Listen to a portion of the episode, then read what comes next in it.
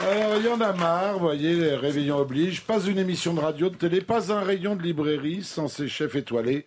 Ces bouffeurs de micro, de caméra et de plage blanche venus donner des recettes de cuisine tellement faciles à exécuter, nous disent-ils, que si tu les rates, tu passes pour un gros naze.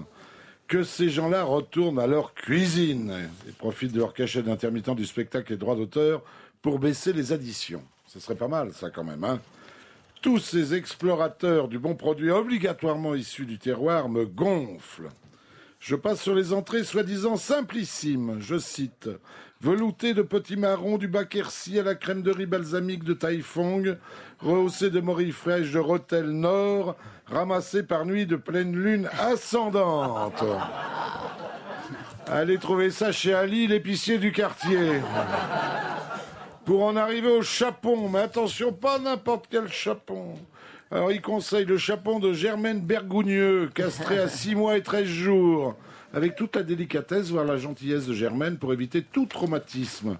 Alors il doit être castré en Bresse Sud, puis élevé en Bresse Nord, mais pas n'importe comment, près d'une cheminée en brique artisanale où crépite un feu de bois.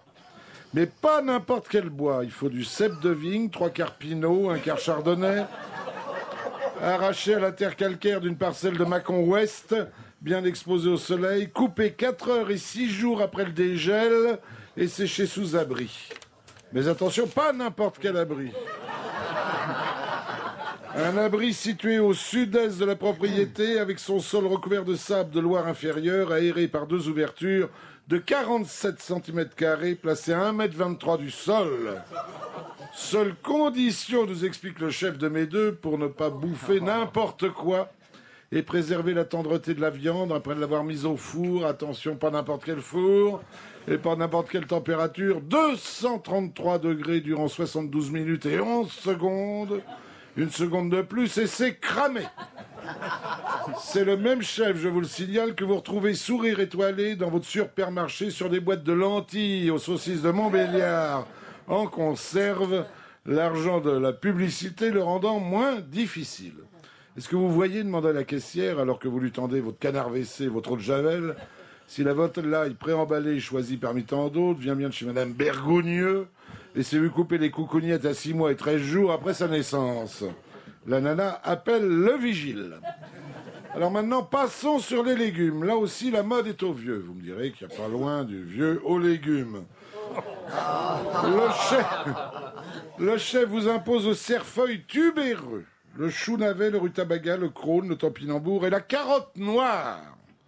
Tu te vois demander à ton épicier spécialiste de la laitue fanée et de l'orange en jus. Ali, t'aurais des carottes noires, tu te fous de ma goule, mes carottes à moi, elles sont propres. Et j'oubliais la truffe, parce qu'il n'y a pas de réveillon sans truffe. Alors là, il faut une belle truffe de l'Albinque, 1450 euros les 100 grammes à Ringis. Mais attention, pas n'importe quelle truffe. Faut qu'elle ait été déterrée par un porc de 6 ans, 3 mois et 2 jours, l'âge exact où le bestiau a le groin si délicat qu'il ne brutalise pas le champignon.